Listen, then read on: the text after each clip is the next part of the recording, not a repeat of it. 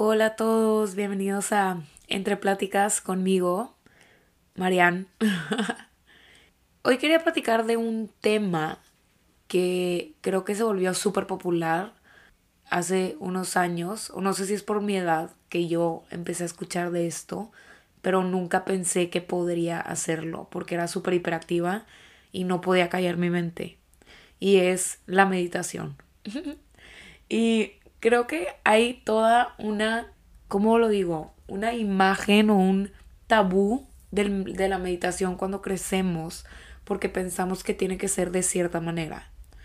Que te tienes que sentar con las piernas cruzadas y cerrar los ojos, poner tu mente completamente en blanco y estar relajada. Y siento que era demasiada presión para mí meditar de esa manera. Yo no podía. Yo no podía sentarme a despejar mi mente porque mi mente nada más seguía funcionando, o sea, seguía pensando en cosas durante toda la meditación o todo el tiempo y que trataba de meditar y ni siquiera me funcionaba. O sea, era contraproducente porque hasta me estresaba más. Pero con el paso del tiempo me empecé a dar cuenta que era, muy, era una persona muy estresada, que me estresaba por demasiadas cosas. Y la meditación o lo quiero, quiero ver, empecé más como reflexionando. Mi reflexión me llevó a empezar a meditar. En mi reflexión empezaba a visualizar.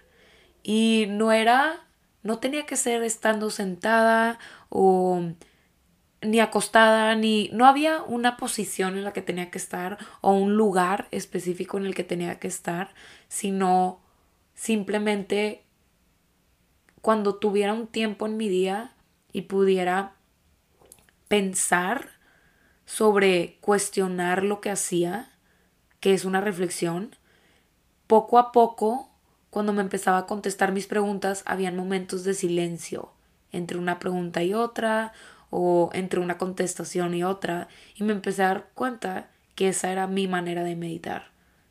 Quiero decir que no, no he estudiado y no estudié y no estudio el arte de meditar y no lo conozco mucho.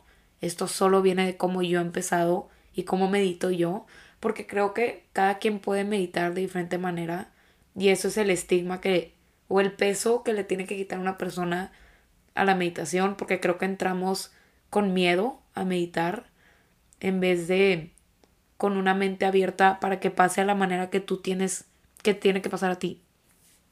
Pero bueno, a mí me empezó a pasar que en mis momentos de reflexión tenía momentos de silencio. Y esos momentos de silencio me daban paz. No sé si era después de mi reflexión porque tenía claridad en ciertos puntos, que era más fácil para mí empezar a dejar pensamientos, pero también cuando me empecé a dar cuenta que me gustaba hacer eso, empecé a centralizarlo o a hacerlo en una rutina dentro de mi día. Entonces para mí el meditar me relajaba mucho y a mí no me gustaba meditar antes de hacer ejercicio, porque antes de hacer ejercicio me calmaba mucho y no me gustaba, me sentía como lista para dormir. Entonces empecé a hacer mis meditaciones en la noche.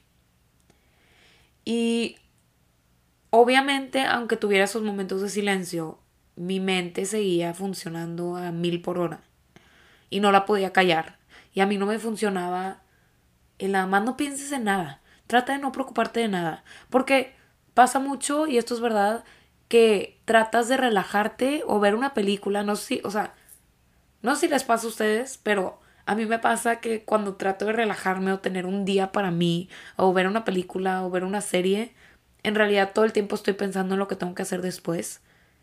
Y no, no descanso porque estoy nada más, o sea, mi cuerpo puede que esté descansando, pero no, no había visto cómo me estaba desgastando mi cuerpo y mi mente, porque mi mente nunca descansaba. Me levantaba y desde el momento que me levantaba al momento que me iba a dormir estaba preocupada por algo estresada por algo. Y eso no es manera de vivir. Para mí, por lo menos. Para mí mis meditaciones me han ayudado dos cosas. La primera es estando en el presente. Cada vez que mi mente se va a otro pensamiento o a otro lugar, pienso en el presente. A veces literalmente pienso, estoy sentada, estoy acostada, estoy parada. Normalmente ahorita yo lo hago acostada después de hacer ejercicio o en la noche. Acostada, estoy acostada y empiezo a sentir de que siento mis manos, siento mi corazón, el latir de mi corazón. Porque antes yo a veces creciendo, se los juro que para mí era súper difícil sentir mi, mi corazón. Como que la gente que se, se tocaba el pecho o la muñeca o el cuello para escuchar sus latidos, yo no los escuchaba. Y conforme, y me he dado cuenta que ahorita cuando empiezo a, a meditar, puedo sentir mi, el palpitar de mi corazón. Y no porque esté nerviosa, sino porque estoy tan concentrada. No, no, no quiero decir, pues sí, concentrada en mí en el momento, en cómo funciona mi cuerpo, esa es otra cosa que me ayuda. Pensar en cómo funciona mi cuerpo. Literalmente pensar en la anatomía de mi cuerpo. Estoy respirando, mi cuerpo está recibiendo oxígeno, que hace que mi corazón esté palpitando. La verdad no sé, no sé mucho de biología, entonces puede que esto no tenga sentido, pero así funciona en mi mente. y me, me concentro en cosas que están pasando ahorita, dentro de mí. Entonces, dije que iba a decir dos cosas, pero mentira. Conforme voy platicando, me voy acordando de más cosas, entonces puede que diga más de dos, pero bueno. La segunda que iba a decir es mi respiración. Estoy leyendo un libro que se llama How to Think Like a Monk de Jay Shetty. Y en realidad también él fue una introducción para mí para meditar y me gusta mucho su contenido. Y estaba leyendo su libro y él es un chavo que se fue como monje a la India cuando estaba más joven. Y tuvo una vida como monje durante unos años y luego se dio cuenta que ese no era su lugar en donde quería estar o su propósito de vida, que su propósito de vida era ir al mundo de afuera y enseñar a nosotros cómo llevar una vida de tranquilidad y de paz y de reflexión y meditación, como un monje. Entonces en su libro él habla de una experiencia que tuvo cuando entró al ashram, que es el monasterio, y dice que él entró y vio a un niño, no me acuerdo exactamente las edades, pero creo que un niño de 10 años o un poco más pequeño enseñándole a niños de 5 años. Y él se acerca con el niño y le, le dice que les está enseñando. Como un niño tan pequeño les, podría estar enseñando a alguien más, o sea, ¿cómo les, ¿qué les está enseñando? Le da curiosidad. Le, le, le impactó mucho porque era una, una manera diferente de la que él había vivido. Y el niño le dijo, pues a ti qué te enseñaron cuando empezaste a estudiar cuando estabas chiquito. Y él dijo, pues me enseñaron al abecedario, los números. Y él le dijo, bueno, yo le estoy enseñando a ellos cómo respirar. Y leer eso para mí me hizo darme cuenta que yo nunca me había cuestionado mi respirar. Tal vez había aprendido a respirar para cantar o, o cómo respirábamos, pero nunca me había dado cuenta que respirar es la actividad que todo mundo hace involuntariamente desde que nace hasta que se muere. Y nadie nos enseña a respirar. Y en realidad el respirar es lo que te da, es la base de muchas cosas en tu cuerpo. Y la meditación te lleva a eso. Entonces para mí el respirar, el aprender a respirar, es algo que estoy empezando a incorporar en mi meditación, me doy cuenta de cómo nuestra respiración puede cambiar muchos aspectos de lo que pasa dentro de tu cuerpo y hasta lo que pasa afuera. Por ejemplo, no sé si les ha pasado estando en situaciones que se ponen nerviosos. A mí me pasa a veces, o la mayoría del tiempo, cuando tengo que hacer una presentación o estar en el escenario mi corazón empieza a palpitar súper rápido y no lo puedo, no lo puedo calmar. Ni pensando, a ver, tranquilízate, no puedo. Es algo como involuntario del nervio. Y lo único que me ha ayudado a calmar mis nervios en situaciones incómodas que no quiero estar o de felicidad cuando me, me emociono demasiado o, o, no sé qué va a pasar. Cuando siento mi corazón latir muy fuerte es mi respiración. Y eso también lo aprendí de ese libro y creo que se lo, ha dicho se lo han dicho a mucha gente. Respirar cuatro segundos, inhalar, contener el aire cuatro segundos y dejarlo ir cuatro segundos. Y así, hasta que se calme mi corazón. Y eso a mí me ha ayudado.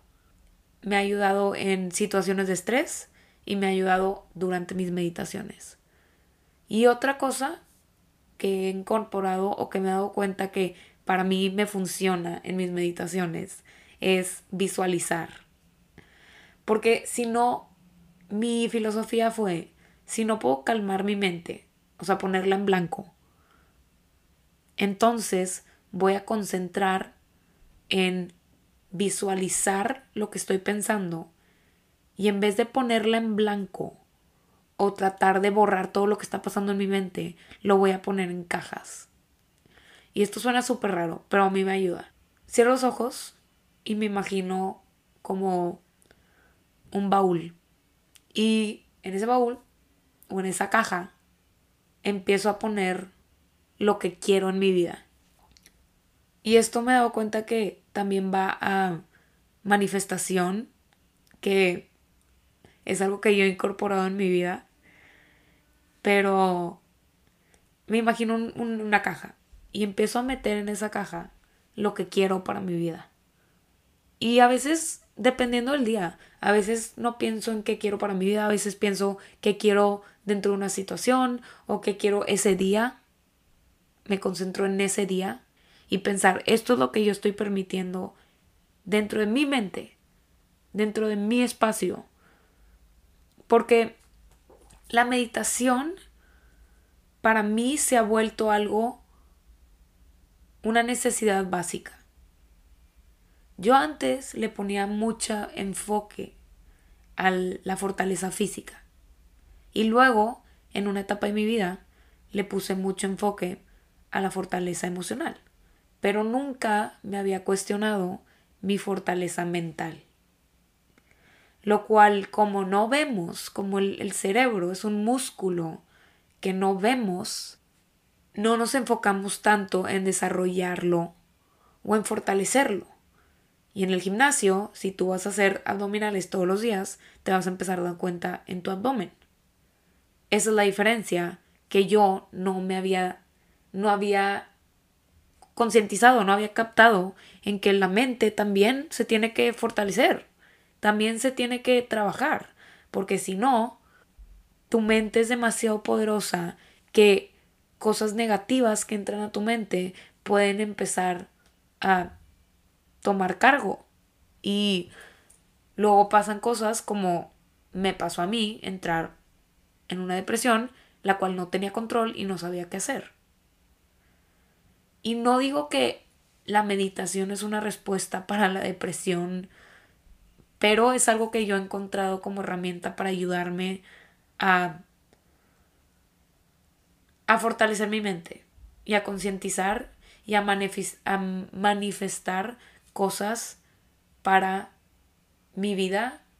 Y esas cosas no van, la manifestación no pasa como tú quieres. Tienes que ser claro, empezando por ahí, en lo que tú quieres y tienes que estar abierto a que va a llegar de diferentes maneras. Entonces a mí cuando yo medito y empiezo a manifestar, no me enfoco en cosas materiales. No me enfoco en no me enfoco en cosas como quiero este papel. Quiero esta, voy a ir a esta audición y quiero que me den este papel. Sino me enfoco en me imagino yo en la audición me imagino yo teniendo éxito en lo que hago, siendo feliz, teniendo un propósito, contando historias, cambiando vidas mediante esas historias, que eso es lo que yo quiero hacer, porque el enfoque no es la audición, sino mi propósito detrás de por qué hago lo que hago. Y cada quien tiene su propósito detrás de cada acción que hace y de lo que quiere hacer con su vida. Pero tienes que ser claro y tienes que estar abierto a que el universo te va a poner en el camino lo que necesitas en ese momento, no lo que quieres. Entonces, meditar para mí me ha ayudado a ser más feliz, la verdad, a dejar ir cosas que no quiero tener en mi vida. Y también me he dado cuenta que la meditación es para todos, que no hay una manera correcta de hacerlo, que no tiene que ser, que tú no tienes que meditar de la misma manera que medita un amigo tuyo y no tienen que ser media hora, pueden ser cinco minutos de tu día, literalmente cinco minutos. O puedes empezar en trayectos cuando te vas subiendo al carro, antes respirar 10 veces. Eso puede ser una meditación. No tiene que ser como nos los enseñaron cuando estábamos pequeños o ahorita. Si es una práctica que toma tiempo crear, que toma tiempo crear una resistencia para poder quedarte ahí tanto tiempo. Es como pedirle a alguien que nunca ha corrido en su vida hacer un maratón. Pues está cañón. No va a pasar. Está difícil. O alguien que nunca ha corrido en su vida que corra 10 kilómetros, déjate un maratón. Que puede que con la emoción y con la adrenalina del momento, una persona corra 10 kilómetros un día, pero el siguiente día se va a levantar y no los va a poder volver a correr. Entonces empezamos con las cosas muy rápido. La gente empieza a meditar y dice, ok, voy a meditar 30 minutos hoy, y luego 30 minutos mañana, y 30 minutos después. Pues está cañón, porque no, no, no has fortalecido tu mente como para llegar a un momento en el que puedas meditar 30 minutos todos los días, porque está muy difícil. No digo que la meditación sea difícil, sino crear esa resistencia, crear esa tolerancia para estar dentro de esa meditación 30 minutos toma tiempo, no es imposible, pero no lo quieras hacer luego, luego.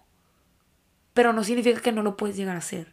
Tienes que crear fuerza para poder hacerlo. Entonces empieza con dos minutos, cinco minutos al día. Y no pasa nada si un día se te fue, empieza el siguiente y lo tomas. No creas que tu progreso va a debilitarse porque no lo hagas un día. No seas tan duro contigo mismo. Y las meditaciones no son iguales para todo el mundo. Encuentra lo que funciona para ti. ¿Qué es lo que te da paz, serenidad? Al final, la meditación es para ti, no es para nadie más. Esa es tu manera de meditar. Y poco a poco vas a empezar a despejar tu mente y poco a poco se te va a hacer menos y menos difícil. Pero no, no, no pienses que porque no meditas como alguien más o como lo dicen los libros, no es para ti. Encuentra la manera que funciona para ti y lo vas a lograr. Entonces la meditación y encontrar cómo respirar y encontrar la serenidad y la paz dentro de nosotros es para todos. Y cada quien va a encontrar su manera, como digo. Entonces, tente paciencia y date la oportunidad de, de explorar tu mente, de cavar en esos espacios que a veces enterramos cosas o pensamientos que no nos damos cuenta que están ahí y mediante esto, estas prácticas te ayudan a liberarlos.